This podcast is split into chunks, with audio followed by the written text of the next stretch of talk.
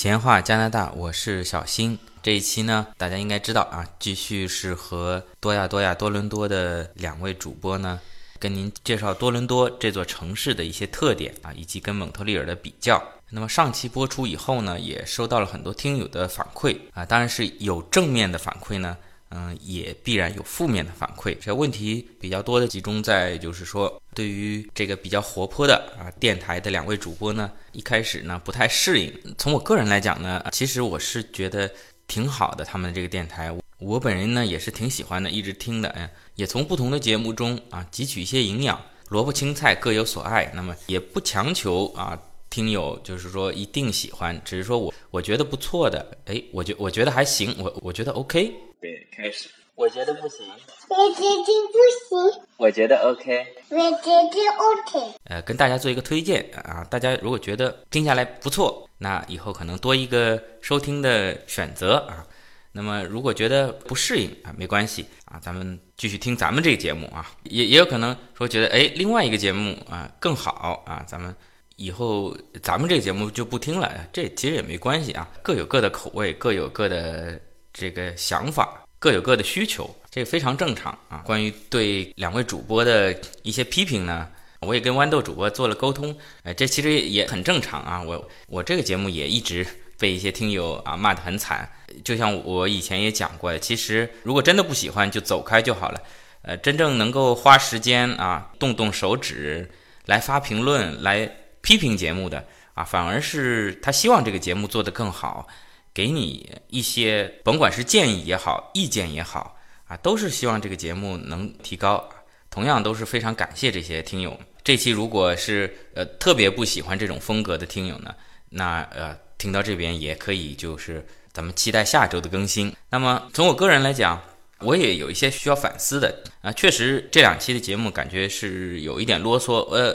为什么这么说呢？因为这是首次跟另外一家网络电台合作，那么双方呢啊都是比较喜欢讲，那就形成了等于节目中百分之五十的时间是我在讲蒙特利尔，百分之五十的时间呢是在讲多伦多，然后两个电台同时把这个节目更新上去。那么可能对于咱们闲话加拿大听友来说呢，可能我讲的这百分之五十的内容呢。可能已经听过了，甚至我因为我比较啰嗦，反反复复的重复啊，在我的节目中已经讲过不下一次了啊，就觉得哎呀，这是有一点浪费时间啊。你既然讲多伦多，就多介绍一些多伦多的内容。可能对于多伦多这边的听友也是觉得蒙特利尔讲的还不够多啊，多伦多的内容呢又有些重复，无论是一些吐槽啊，一些褒奖啊，也是之前都听过的。可能对于听友的时间啊，也是有一定的浪费啊，这是我自己反思的。就是说，呃，我想未来在节目的改进当中呢，即便还是联合多伦多的主播做节目，可能呃会分一个主次，比如说这次由我来邀请多伦多的主播来，在百分之八十到九十的时间给大家介绍多伦多的情况啊，或者呢是说我索性就作为一个嘉宾，在整个的节目当中啊，作为处于一个被采访的状态。去介绍蒙特利尔、介绍魁北克的情况，这样我想可能会更好一些啊，这是我的一个设想啊，也是对于这个首次尝试的给的一些经验教训吧。好，那么咱们言归正传啊，把这个多伦多的节目下一期给大家做一个呈现。欢迎回来，欢迎回来，哎呀，欢迎回来，今天这一期节目录的真是。很开心啊，很向往，我弄得我又很想再去蒙特利尔玩一趟。那个今年秋天天气好的时候，希望那个时候我的驾照已经考下来了，可以开车带浩南，我们一起去玩一下。蒙特利尔确实是我去的时候感觉还是比较好的，再去一次也是非常向往的。我我我事先声明一下，我我不是没有考过安省的驾照，我我考了，但是我 fail 了，我不知道是不是因为安省的驾照很难考，反正我这边左拐、右拐、变道、停车，多多少少都有一点问题，所以我到现在还在练，还是没有过。不知道蒙特利尔的驾照那边怎么样？嗯，其实可能不是你的问题，可能我也听说了，相对来说，在安省考驾照的难度是要比魁省大的。他对像我之前呃在一期考驾照的节目中也曾经介介绍过，像在安省，它有一些呃行车安全方面的，它要求更高，比如说你前面有个车红灯停了，要跟前面保持的距离，其实是已经超出了一个你正常老司机开车，呃，如果你停这么远的距离，要被后面的车呃按喇叭的。但是考试的时候没办法，你就要按照这个安全的方法来开。而魁省呢，相对来说这个容易一些，而且相比安省，咱们豌豆是有级一、级二跟级牌三种，那魁省呢只有学习驾照跟正式驾照，直接就可以考到正式驾照。呃，但其实这也造成了一个问题，呃，有很多安省过来的朋友说呢，相对来说啊，到了蒙特利尔呢，觉得这边人。开车的习惯啊，各方面安全礼让呢，呃，感觉会比安省差一些。其实我从国内从上海过来，已经觉得这边啊，司机非常的 nice，你走过马路啊都会让。呃，但是听从多伦多过来的朋友说呢，呃，已经感觉这边让他们没法忍受了。反正。整体上来讲，我就是没有过，所以我也没有什么好讲的。我们在这个部分，安省在这个部分也确实没有什么特别的优势吧。但是当时我们选择多伦多而没有去蒙特利尔的一个很重要的原因啊，也是我们下面要讲到的这个话题，就是工作。因为我们当时肯定是咨询了一些在蒙特利尔或者是多伦多都待过一段时间的朋友，嗯，然后大家说可能多伦多工作相对来说好找一些，一个是整体人口多，然后华人的基数比较高。然后第二个就是安省自己本身是一个金融城市，所以金融类的工作呀、IT 类的工作呀，都会相对来说好找一些。那我不知道浩南整体感觉怎么样，但是我感觉是，因为我在这边工作两年左右嘛，嗯，虽然我自己是学教育的，在我们电台里一直都讲说学教育没前途，找不到工作或者如何，但其实，嗯，还是都能够找到。我和 Melody 呃也都是做偏在线教育这一块儿，嗯，整体上。嗯，还可以吧。就不管你是做传统的制造业，还是新兴的 IT，可能你工资会有差别。但我觉得安省的工作机会还 OK。嗯，不知道浩南有没有要补充的？没什么要补充的。像我这种还没有毕业的，只能向各位大佬低头膜拜。那小新说说蒙特利尔的情况吧。那么说到蒙特利尔呢，呃，魁北克省的就业情况呢？整体上来说在好转中吧，因为之前可能失业率也是加拿大数一数二的。真的吗？但最近呢，这个失业率是创了新低。嗯，说到蒙特利尔、魁北克这边支柱产业呢，大概就是啊，这个是网上搜的，在金融啊、IT 啊、航空旅游。说说我个人的感受吧。那个说到金融呢，可以说是这个一把辛酸。那个曾经蒙特利尔是加拿大的金融中心啊，各大银行的总部。那么因为众所周知的原因吧，这个魁北克在闹独立，所以呢，各个银行呢，他为了照顾整个加拿大的生意呢，纷纷呢就把总部迁到了多伦多啊，这也成就了今天多伦多的一个辉煌啊，非常讽刺啊，这个加拿大五大银行之一的蒙特利尔银行满地可银行啊，它的总部呢是在多伦多啊，这就好比是什么北京银行，它的总部在上海，就这样。哦，我知道。但是呢，蒙特利尔整体上说呢，呃，仍然算是一个啊金融副中心吧，啊，可以说是一个瘦死的骆驼啊。当然，这个跟多伦多，多伦多现在已经大象了嘛。嗯，就 BMO 就那个大楼就在我们公司旁边，它叫那个 First Canadian Place，最高。很有意思，这个可能也是这边魁省比较拧巴的，就是，呃，BMO 的法定总部是在蒙特利尔。啊，但实际操作、运营、行政总部是在多伦多，所以你也会感觉说，其实蒙特利尔在找工作这个方面，嗯，还是多伦多机会多一些吧。呃，这点肯定是的，因为无论说是多伦多这边，嗯，咱们就说如果全不会外语，就是在华人圈内找，这肯定是多伦多更容易。那么一般来说，华人过来呢，呃，如果精通一门外语的话，肯定是英语，也相对来说更好找。再再说了，这个多伦多整体上。啊这个整个的工业经济的发展都是要比蒙特利尔好的，所以在工多伦多的工作呢，肯定是要比蒙特利尔好找了啊！这所以是多伦多房价高也是应该的。当时我们很多朋友都是这样，嗯，一般都是先拿麦大的通知书，然后再拿多大通知书。麦大呃整体的，而且招生处的感觉也非常友好。我个人的例子，以我个人的例子来讲的话。嗯，我先拿到麦大的通知书，然后看见他的学费一年是一万五，然后是两年。我拿到多大的通知书，一年的学费是三万。我当时整个人都不好了，就为什么多大要贵这么多？然后后来很多选择多大的人，当然一方面这边工作多，所以我们打工的机会也非常多，可以把这一部分挣回来一点。然后另外就是很多人会觉得我付这个钱的学费，实际上是在为我之后的工作机会在铺路。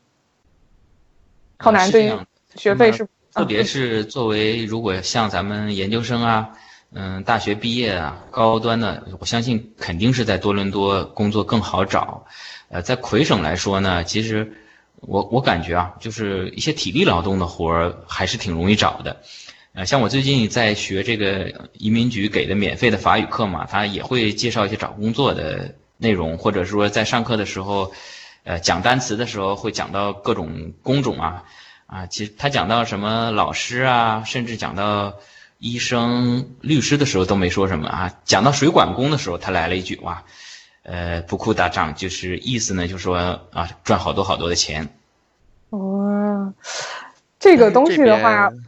确实感觉这些就是，如果就加拿大整体而言的话，这些户外的工人是比国内的肯定收入是要高出来很多的，因为他们可能第一是天气比较，天气情况比较严，就是可能比较严酷一点，或者是不太那么好。然后第二就是他可能对于这种在他们认为呃会相对来说比较辛苦或者是有危险的工作，获得的报酬会相对来说更高一点。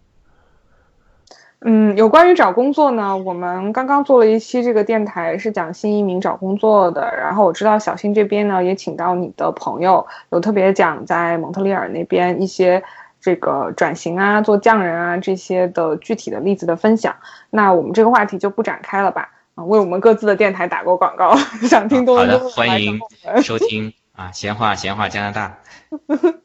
然后，嗯，我们讲一些轻松一点的话题吧。就是刚才浩南讲的，加拿大天气就是整体上非常的冷啊。多伦多这边到了冬天的时候，零下二十度、零下四十度是经常。我觉得一月份、二月份的时候，每一天都是二月春风似砍刀，在路上走。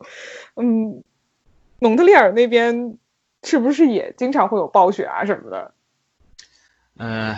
说到这个天气呢，其实呢，在蒙特利尔跟多伦多呢，嗯，差不太多，因为两个地方车程大概在五个小时。嗯，蒙特利尔略微会比多伦多再稍微冷一点。它的天气呢，在每年最寒冷的时候呢，可以达到负四十度。但其实这个负四十度是，呃，这边很多时候那个一些公众号会推一些文章说啊，负四十度，其实这个是体感温度。真正实测温度呢，大概也就是负二十五度。他说，呃，体感负四十度，嗯，断断续续有那么几天吧，呃，加起来十天左右。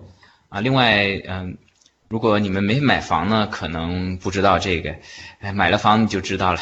这个只要一下雪就要去铲雪，这个非常的辛苦。整个蒙特利尔呢，一年，我差不多铲个十几十几次、十几二十次的雪。然而，然而，曾经最著名的连环撞车事件就是在蒙特利尔，就是那个连就是铲雪车加上警车都参与到其中的连环追尾事件。对这个这个呃汽车爆菊事件，这个其实更多的不是呃因为天气冷，而是前面也讲到了蒙特利尔四面环水，中间有一个山，呃，出事地点呢是在这个山山区，然后呢，因为这个。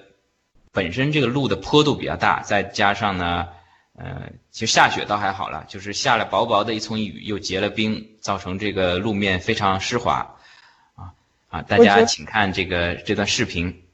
我觉得好有意思，因为小新的普通话特别的标准，然后整个人也特别的谦和，然后你就听见小新用特别淡然的声音说“爆菊事件”，汽车爆菊事件。对我们电台一向有一个特点，就是嘉宾的普通话还有这个声音的质感都比我们三个主播要好。当然，我们也就是非常坦然的承认这个事实。你们不要来告诉我们，我们都知道。一个靠嘉宾活着的电台。对对对对对对对，小心要常来哦。好的，好的，好的。嗯，我们再讲一讲这个购物的事情好了，因为我去那个蒙特利尔的时候没怎么买东西，嗯，因为我觉得蒙特利尔好像没什么能买东西的地方。多伦多这一点当然也比较差了，就是，呃，主要我们买东西一个是 downtown 的 Eaton Center，然后一个就是北边有个 Yorkdale，嗯，然后还有两个比较大的 outlets，一个是在 One Mills，然后还有一个是在就靠 Hamilton 那边的 Premium，就这么几个买东西的地方。然后关键作为一个不太像女生的女生，我每次去买衣服，觉得这几个商场横竖都是那几个牌子，完了要是在当趟找点独立设计师的牌子吧，贵的简直不能直视。所以这一点的话，我是真的觉得不太行。那不知道蒙特利尔那边是不是会有一些偏法国风格的小衣服，还是我当时没有找到？呃，说到这个买衣服，我就跟出去吃一样，不是太在行。但是您您刚才讲的，我有一点比较震惊的是，我以为啊，这个咱我认我心目当中时尚高端的 多伦多会有很多 mall 呢。啊，听你这么一讲，原来买东西的地方也不是很多。但是蒙特利尔应该说是更少。嗯，在 downtown 呢，像你所说的这个法国风格的商场呢，我我不知道是我们没去过法国，我不知道什么是法国风格的，但是我感觉有一些在 downtown 的这些商场呢，就是不是像现代的这种北美美国的这种 mall 里面有电影院什么，它更感觉像有点像我们小时候国内的那种百货大楼里面，可能甚至是一个柜台一个柜台，整体上有一个老板，只是柜台租出去的那种感觉，而不是一家家专卖店。那么郊区呢有少量的帽啊，都非常远。我说蒙特利尔岛有很多帽，基本上都不在岛上，像这边的奥特莱斯都要开车出去两个两个多小时才能到。呃，牌子呢也比较少，随便国内朋友说，哎，查了一下加拿大某个牌子比国内便宜，能不能帮我买一下？我一查蒙特利尔，嗯，没有这个专卖店。好尴尬。就这个，即便是像这个 Coach 啊。这这个可以打广告吗？呀，这个打广告。我朋友给我买一个 Coach，这个非常大众的一个北美品牌，我还是坐车花了两小时到岛外的一个 mall 去帮他买。我的天呐！在在多伦多买东西的话，感觉有一点就是，每次别人比如说朋友让我帮他们可能看一些什么东西啊，加除了价钱以外，然后还要加上很高的税，在安省的话是百分之十三的税，那蒙特利尔是不是税会低一点啊？好了，我我们输了，我们百分之十五的税。向向大佬低头。我们的搬家计划，我们的搬家计划取消了。刚刚刚刚那个那个他讲那个百货大楼的时候，满脑子都是那个你妈的头像啤酒 踢踢到百货大楼。谁还不会 freestyle？就是谁还不会 freestyle？哎，怎么魁省的税这么高？百分之十五，这个。真的非常高了，这个因为整个呃大家都是有联邦的税百分之五，这个是在加拿大所有的省都一样嘛。然后魁省单独的税是百分之九点九七五，所以差不多就是百分之十五的样子。天哪，我觉得。就是就是这一点上还是挺神奇的，就魁省不要闹什么独立了，就就跟着我们吧。我记得我去卡尔加里的时候，那里本地的税好像加上国家的税不到百分之八吧。嗯嗯嗯，我觉得本来以为我们每次结账算的时候都要乘以一点一三已经够心疼了，没想到魁省的朋友要乘以一点一五。对。我觉得刚才我们讲的衣食住行啊，这些都是非常嗯实际的问题。然后我本人还有一些问题想要问，就是听我们电台的人都知道嘛，我是一个民谣狗。然后我对于蒙特利尔呢，它的音乐方面其实是有很多向往的，尤其现在夏天，我知道蒙特利尔几乎有北美几个非常非常著名的音乐节，应该是北美以音乐节而著称的几个大的城市之一吧。像北美最大的这个爵士音乐节，然后民谣音乐节都在蒙特利尔。嗯，然后我知道马上就要开始的另外一个音乐节呢，也是就是这个这个嗯，二零一七年的应该是在年末，每次都会有。他这次是 Lord 也会要去，所以我真的是非常非常非常非常非常好奇，他的音乐的氛围到了夏天真的会非常浓厚吗？嗯，这个音乐的氛围呢，应该说是非常浓厚。呃，就在你刚才跟我聊的时候，我刚想起来，我在今天，呃，吃完晚饭的出去散步的时候呢，就在我家旁边的这个公园，啊，就响起了这个非常美妙的舞曲。啊，一看，哎，这边的这个老外的老头老太呢，也在这边跳广场舞，当然他们是这种交际舞了。呃，到了蒙特利尔的夏季呢，这个音乐节。我觉得应该说是每个周末都有一个音乐节，因为整个在加拿大蒙特利尔也好，多伦多也好，夏天也就这么两个月，那所有的音乐节，呃，都集中在这两个月里面。那从我个人的最近几个礼拜呢，就有一个非常明显的感觉，因为呃，我有我有一个房间在做 Airbnb 嘛，那么之前呢，呃，可以说是乏人问津。那么最近呢，啊，就一直有人在询问有没有空，有没有空啊？我后来就把这个价格呢又翻倍提了一下，仍然有人不断的来付定金来预定，我就很奇怪，我说我说你你你，我说有很多人来问你们现在这个什么情况来蒙特利尔啊？他说我有一个音乐节，呃，而且这种音乐节呢，一般他会卖套票，一卖就卖三年，他说给你便宜点，给你折扣，你买三年的，所以很多呃买了票买了音乐节票的人呢，他会每年在这个时候呢。定期的来造访蒙特利尔。嗯，蒙特利尔就是不管是因为我我整体上感觉蒙特利尔就是一个艺术氛围要浓厚很多很多的地方，不管是电音啊，还是这个摇滚啊，还是民谣啊，就尤其是就是最近的这个叫做嗯欧辛格音乐节，我不知道就是这欧辛格，对对对对对对对，之前呃有一对从这个。温哥华过来的一对小夫妻，就是来参加这个音乐节的。对对对对对，因为今年的欧辛格音乐节大牌很多嘛，像我刚才讲的，会有会有会有 Lloyd，我非常想去听他的现场。对我本来想跟这两位房客，我说要不你带我一块儿，咱们去见识见识这个音乐节，也给听友做一期节目。我后来一查，这个门票还不便宜，嗯，是的。他那个门票倒也不是说不便宜，但是他。嗯，就是音乐节，其实我觉得是一种一种一种，你不是说一定要听到非常非常清晰的一个什么，因为你不可能有听 CD 好嘛。但是它整个你在那个里面跟大家一起去享受音乐，然后去聊天，然后在草坪上，然后晒晒太阳，嗯，我觉得那种户外的感觉啊什么的就非常的好。所以，感觉一下那种酒池肉酒池肉林的氛围嘛，也没有酒池肉林啦，就是。我突然想到，我在北京看草莓音乐节的时候，整个流动厕所里都是套套，果然是酒池肉林。但是其实并不是这个样子，就是，嗯，因为因为你想要有一种放松的方式，有的人可能去海边，有人可能去山林，但是我觉得你就在蒙特利尔，你转角出门，你就可以看到这个音乐节的感觉，肯定是非常不一样的，对吧？嗯，好的，争取咱们明年啊一起去也感受一下。嗯，多伦多是有那个 TIFF 嘛，但是就是那个多伦多 International Film Festival 对电影节，但是就在我们公司楼下，但是我觉得跟音乐节是非常不一样的。嗯，浩南有什么问题吗？我其实就是想就刚才那一句说一下，呃，夏天说这个节日气氛比较浓厚，就借小新的节目里面一句话，就是说多伦多不是多伦多呀，加拿大这地方四季分明，就分别是。嗯，冬季、夏季 和冬季还有冬季，所以就也就趁着夏季还能出门的时候，可能大家都会选择去举办一些活动啊，大家一起热闹热闹啊。我这儿的话还有一个比较偏生活的问题，就是说，嗯，作为双语城市，如果在蒙特利尔不说法语的话，会有麻烦吗？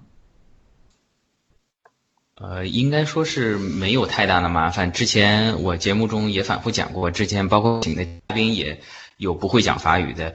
嗯，应该说是 part problem，就是哎呀，你看咱们这个，你你你们你们说这在多伦多中文会夹夹夹夹这个英语，我们现在也习惯了会夹一些法语，呃，真的不是故意的。哎呀，小新再给我们讲几段法语，你跟我们用法语打个招呼吧。呃呃，蹦叔，呃，你上次节目中也提到了这个沙律，我我呃跟你说一下，这个沙律其实不是再见的意思，它跟蹦叔一样，就是相当于打招呼。他们这个法语比较奇怪，你你可以见面先说个沙律，然后说再见的时候也可以接着说沙律。哎，你用法语说一句，嗯，大家好，我是小新，或者你好，我是小新。呃，啊，其实我还没到这么啊，应该应可以说了，应该呃，蹦叔是虽，呃，小新。我觉得一说法语就比英语高大上，有没有后男？有有颤抖了，没有了。其实这个呃法语，我有一期节目讲过，我个人觉得呃其实比英语要稍微难听一点，因为它有一些小舌音，感觉是在像吐痰一样的。但是呃，一确实是这个法语呢，它感觉就是说你在说的时候会特别严肃，它整个这个口型是比较绷着。像同样就是有一个，比如说英语比较多发的这个 earthing color，这个 er 这相对于英语来说，它口型就是嘴巴是比较咧开的。那同样在法语里，这个 er 呢，它嘴巴是呈一个圆形的 er，是呃有点像要吐的那个 er，但是呢，这个你发音的时候呢，就感觉肌肉会特别紧张啊，可能有点瘦脸的作用。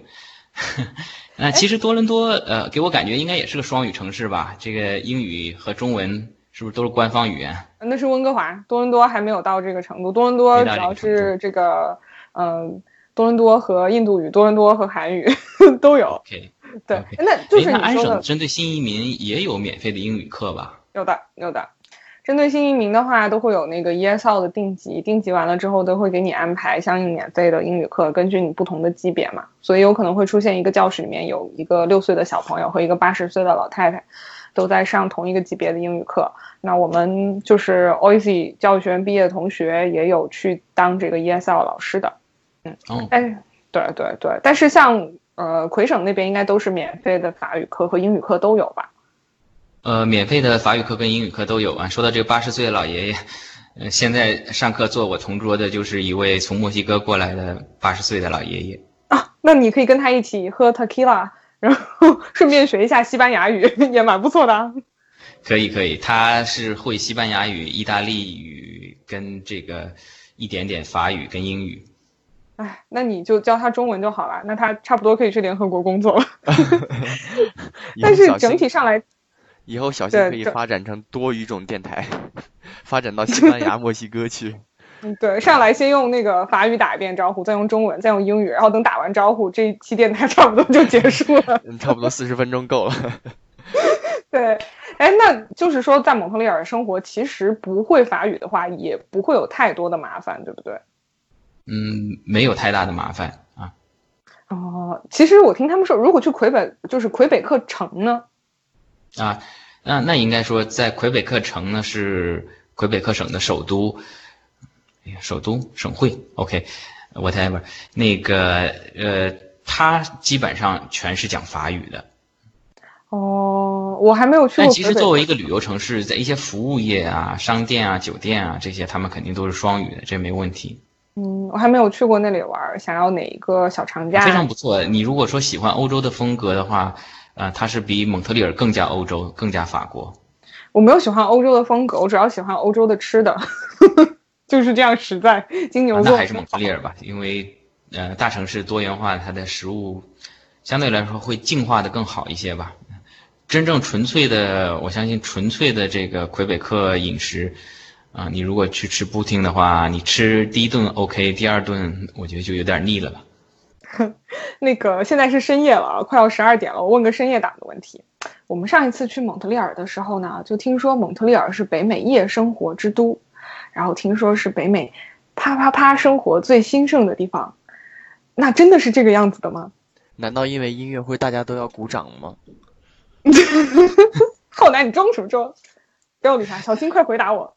好吧，这个啊，我实事求是的说呢，啊，我是啊不了解，啊，怎么有好像有点心虚？哎，不是这个呢，在蒙特利尔确实有这种说法，说这边是一个北美的叫性都啊，性生活之都。但是你说真正有多么兴盛呢？啊，最多在当趟我看过几个这个脱衣舞的广告，呃，具体去呢，我我是是是真的没有去过啊，不是因为我太太也在听，小新是不是因为你是爸比，所以呢，就是呃没有这个机会了？那个两位，你们有机会还是帮我探访一下。就我特别也想做这方面的节目，呃，可能要仰仗您二位了。特别是那个豌豌豆啊，这边呢，呃，我也经常看介绍啊，这个男脱衣舞呢也是非常有名的。啊，没有问题，我这就去看。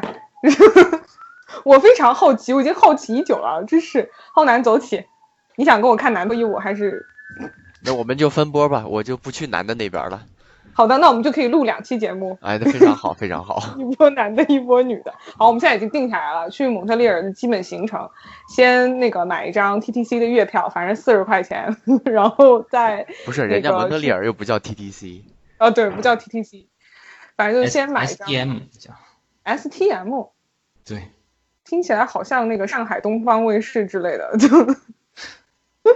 那我们那个就是有关于蒙特利尔的这些问题，大的小的，我们好奇的也都问了。小新这边有没有什么关于多伦多的问题要问我们的？嗯，其实呢，呃，我一直有一个看到，也可能是偏见吧，就是说，因为蒙特利尔曾经是加拿大最大的城市嘛，嗯那么它现在衰落了，被多伦多所取代。你知道这个，嗯，越反而是越是衰落、越是弱势的人呢，他可能内心上越会反而会越强一点啊，或者说会更计较一点。就是说，同样多伦多跟蒙特利尔，呃，两个城市的当地人对对方的感受是怎么样的？因为我之前有个朋友啊，他在蒙特利尔呢来旅游，然后呢，他觉得冰球是加拿大的这个第一运动嘛，他就买了件球衣，结果呢就险些在街上被打，因为他是买了一件多伦多冰球队的球衣。蒙特利尔人这么这么友好啊，上来就要就要就要就要揍他。您是的，因为感觉呃，就是说，嗯嗯，之前也看过说你在蒙特利尔呢，说多伦多球队好呢，就人家不太喜欢。相反，嗯，多伦多作为一个啊，可能人生赢家吧，已经赢了，是不是会更包容一点？在那边说蒙特利尔的好处，嗯，多伦多人会嗯觉得没有什么。下次我去下次我去买一个蒙特利尔的球衣上街走一走试一试。哎，那你去啊，我可不想被打。我那个蒙特利尔球衣底下套一个多伦多球衣，然后实在不行就脱。就说我是卧底啊，你认错人了。我觉得那个呃，温哥华在隔壁还没说什么呢，我们多伦多就不好意思说是人生玩家了。当然我呃人生赢家，当然我和浩南都不是多伦多人，所以也不太能代表本地人说什么。嗯，但是我有很多同事是多伦多人啦，有时候我们也会聊到蒙特利尔或者如何。嗯，我整体上感觉大家提到蒙特利尔的时候，会有一点戏谑的感觉，就是会说啊，嗯，他们又要闹独立啦，哎呀，随他们去吧，就是有一点这种感觉。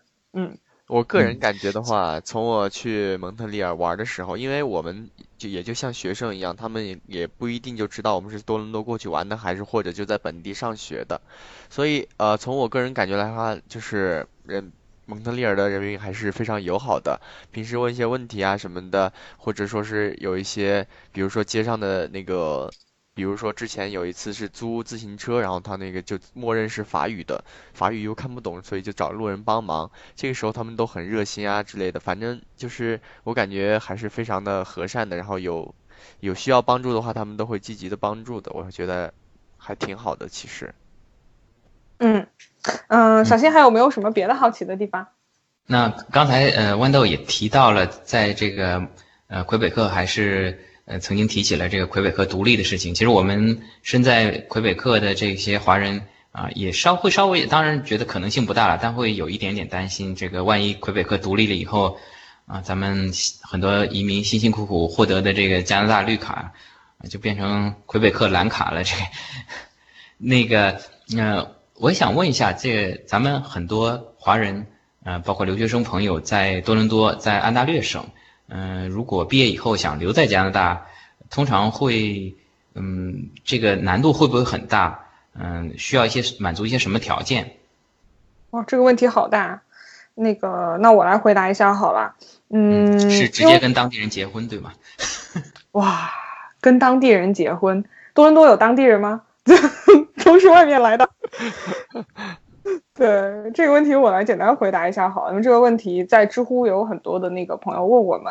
嗯，首先我和浩南还有 Melody，我们三个主播都是留学生嘛。那留学生留下来的话呢，在安省的话是有省提名计划的。如果你在本地呃被认可的大学，基本上正规大学都会被认可啊。获得了一个硕士学位，那你就可以申请一个省提名。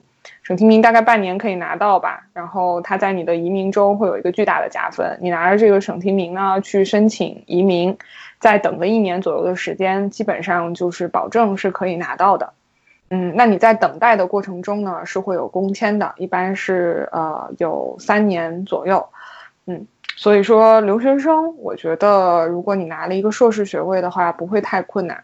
那当然，如果你是本科毕业，或者是说你是直接呃想要申请过来的话，也不会太难，因为他你只要在这边工作过一年左右的时间，然后有相应的雇主担保，也不会有太大的问题。所以我觉得安省虽然说听起来每一年移民的政策都在收紧啊，或者是有一定的变化，但是并不会太难。那当然，就是如果小新的电台的听众对我们嗯讲的这个话题，尤其是安省怎么留下来，有一定的疑问的话，也可以来听我们的电台啊。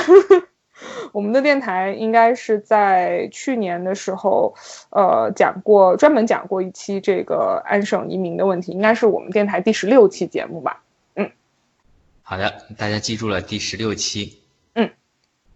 嗯，好的，我觉得时间也不早了，都快十二点了。我们今天聊的内容还是很详实的。嗯，这是我们第一次跨电台合作，但绝对不是最后一次，对吧，浩南？一定还会有更多的机会的。嗯，我们不是说好了要去蒙特利尔吃 brunch 吗？还要吃他小，还要吃小新老师做的饭。对的，对的，对的。希望小新老师电台的听众不要觉得我们太聒噪，因为这就是我们的 style。天呐，双压，我简直太厉害了！完了，完了，被被嘻哈洗脑了。嗯，对的，对的。小新老师有没有什么想说的？好的，欢迎欢迎来蒙特利尔。那个以后呢，我也会去多伦多啊，和你们吃火锅啊啊，加唱歌。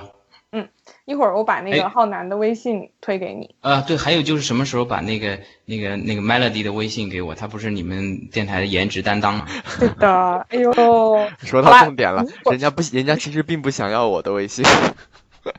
好的。呃，不管是小新也好，还是任何一个听众也好，如果你想要获得 Melody 的微信的话，请到我们的微信公众号多亚多亚多伦多 D Y D Y Channel，或者是到我们的微博 at 多亚多亚多伦多来找我们。小新有没有微信和微博跟那个听众互动？那个我的微信跟微博呢，呃，就都是闲话加拿大，您就直接搜这中文就可以了。